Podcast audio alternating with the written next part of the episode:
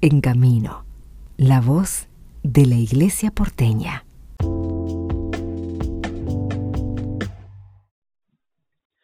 Conversamos con Daniel Climente, él es párroco en General Madariaga, diócesis de Mar del Plata.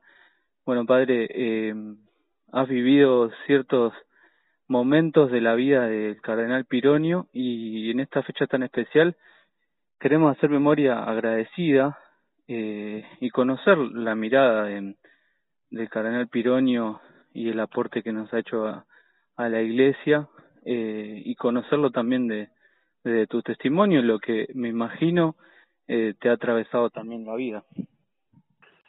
Sí, la verdad que me agradezco mucho poder hablar de él porque creo que nos hace bien a todos sentirlo cerca eh, a través de, del testimonio, ¿no?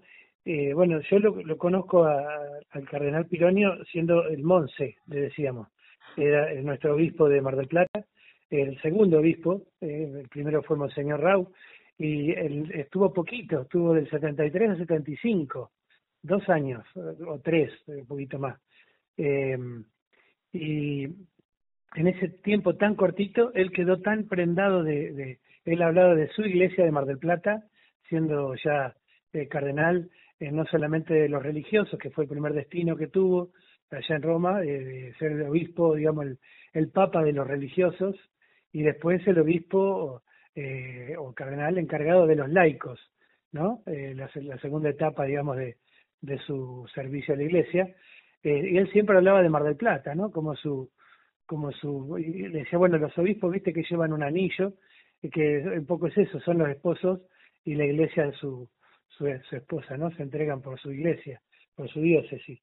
Y bueno, yo tenía 13 años cuando lo conocí en las escalinatas de la catedral, saludando, eh, allí eh, con cercanía, eh, todos íbamos a saludarlo y se acordaba después cuando lo volví a encontrar en una peregrinación de Cesana Tandil, se acordaba mi nombre, se acordaba qué colegio iba, tenía una memoria afectiva muy verdadera, ¿no? Eh, él, este, bueno, eso de como uno sentía como Jesús que cuando dice que el pastor conoce a sus ovejas, le llama por su nombre, en él se cumplía, ¿no? Eh, tenía esa. Eh, bueno, y después yo eh, fui bu buscando mi, mi, mi, camino y su haberlo conocido él yo creo que me marcó mucho en, en el decidirme por ahí por probar por ser sacerdote, ¿no? Eh, así que yo entré al seminario y él se enteró y me mandó una carta de, desde Roma, este, bueno, saludándome, bueno, y alentándome en el camino. Y después hubo varias cartas a lo largo de, del seminario, donde las distintas etapas que viví, sobre todo, bueno, cuando ya me ordené de diácono, este, me daba vergüenza escribirle eh, o contestarle porque sabía que me iba a volver a contestar, tomarle tiempo, ¿no? Una persona tan uno se imagina ocupada, ¿no es cierto? Uh -huh. Pero él no dejaba de hacerte llegar algún, a través de alguien, un saludito, bueno, era, era así, ¿no? Sí. Este, para mí también, eh, después ya, eh, después de que él murió, eh, uno hace como un recapitular y ver, y, y entonces también fue muy importante eh, ver su papel en, en la iglesia, no solo de Mar del Plata, sino en, en América Latina, ¿no? Uh -huh. Y su estilo, eh, yo creo que es un poco el que fue abriendo también una iglesia así eh, cercana con, con la gente, eh, una iglesia eh, de ir a buscar también, ¿no? De salir, eh, nosotros en la, en la diócesis vivíamos eso. Y, por ejemplo, yo, yo digo que él, eso que nos propuso de hacer, por ejemplo, la Marcha de la Esperanza, o también los encuentros de invasión de pueblos, que es un encuentro que hacemos sí. con los jóvenes en, eh, en la diócesis una vez al año, vamos a un pueblo, todos los, todos los, los jóvenes, SCAU, Grupo Juvenil, Acción Católica, vamos, caemos en un pueblo y se llama así Invasión de Pueblos, que es el encuentro anual de los jóvenes, ¿no? Yo creo que eso lo después lo replicó él en la Jornada Mundial de la Juventud. Uh -huh. Este fue fue bueno, todo lo que nosotros vivimos acá con él en esos tres pañitos pero que después uno después vio, vio que lo iba como contagiando en, en, bueno en América Latina y también sobre todo en, en la Iglesia Universal, ¿no? Sí. me, me quedo con, con todo esto que vas contando, que si uno escucha solo el audio y no, mm, por lo menos en mi caso no viví esa época, pero lo imagino como si estuviese presente, me imagino en, en todos los relatos que vos estás contando, eh, se hace vívido y se te pone la piel de gallina de escuchar estas cosas, este reconocimiento, el, reconocer al otro, eh, que después a uno todas esas actitudes, me imagino, te pregunto, que por ahí después pastoralmente uno eh, las imita, las replica y sigue, es como el obrar de Jesús, ¿no? Eh, y, y también, no sé cómo te ha atravesado en tu vida como sacerdote, eh, que no solo como cristiano, sino también habiendo elegido esa, esa vocación, esta, todo este ejemplo de, de Pironio como, como consagrado a Dios, ¿no? Sí, y también como, como, como ser humano, ¿no? Sí. Eh, así, eh, esa, eh, sin, sin actitud, eh, digamos, contestataria, pero sí eh, fuertemente eh, cercana, ¿no? Eh, o sea, esa cercanía sencilla, ¿no? Eh, y lo, puedo ejemplificar también con una con una, una, un hecho que yo pude vivir ya eh, unos meses antes de que él muriera. Eh, bueno, yo pude hacer un viaje de, esos que se hacen eh, excursiones a Tierra Santa, y en, esa época eh, se, se, llevaba a un sacerdote eh, liberado, ¿no? Desde los 20 uno iba libre, que, que ellos querían que fuera sacerdote, sí. así que el obispo Arancedo nos fue diciendo a distintos sacerdotes. Sí. Muchos sacerdotes pudimos viajar a, a Israel a Tierra Santa acompañando grupos este eh, como un poco como asesores, como confesores, ¿no? Y, y bueno, entonces ese viaje del 97 eh, fue en noviembre, eh, fuimos a Tierra Santa, pero el grupo pidió que también quería ir a Roma eh, a la vuelta, ¿no? Y entonces fuimos y estaba él, eh, fue justo era el sínodo de América, sí. eh, ahí en Roma. Arancelo estaba en Roma, que es el tercer obispo de la diócesis, ¿no es cierto? Sí. Eh, no, el cuarto, el cuarto.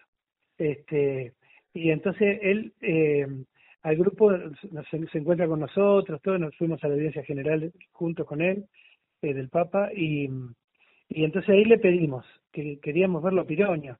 Y él, eh, bueno, hace la gestión y dice, pues, él está, no está, no puede recibir mucha gente, él estaba ya, viste, en sus últimos momentos, dice, dos personas pueden ir.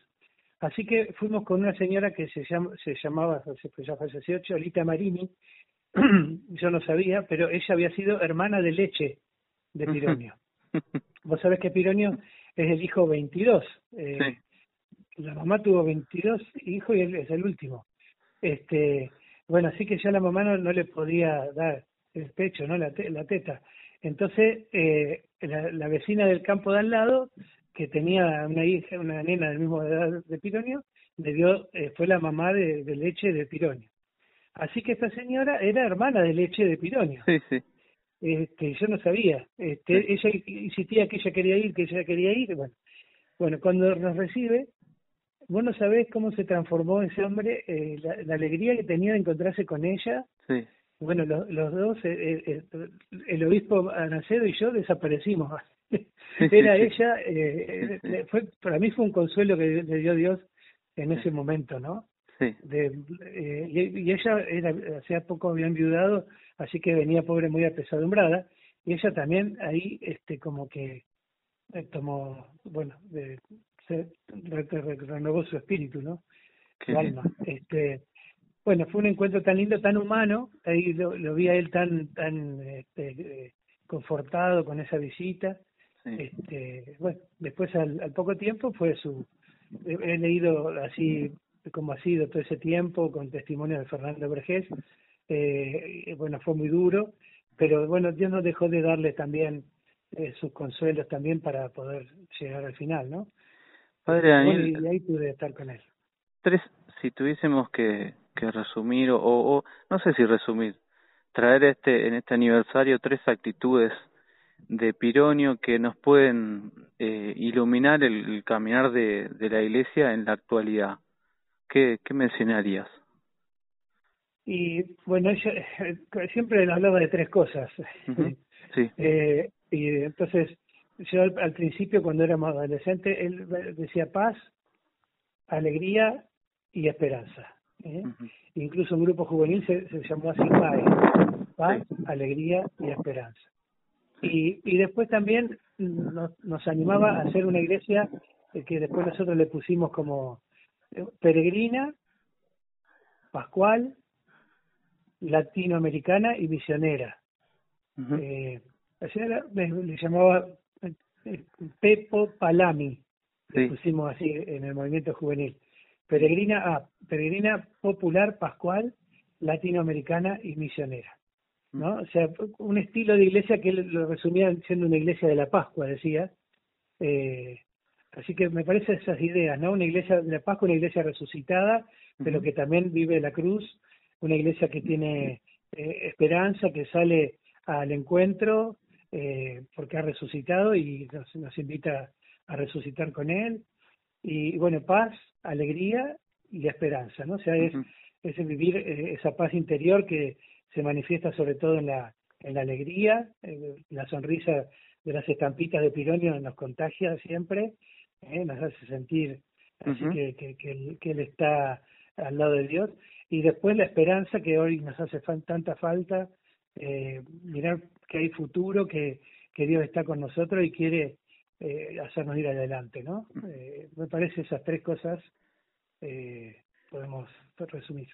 Muchísimas gracias, Padre Daniel, por tu testimonio y bueno, a continuar con, con la tarea que también el ejemplo de, de Pironio podemos continuar hoy también. Bueno, que Dios te bendiga y, y la Virgen. ¿eh? Él quería mucho a la Virgen y nos ayudó también a quererlo.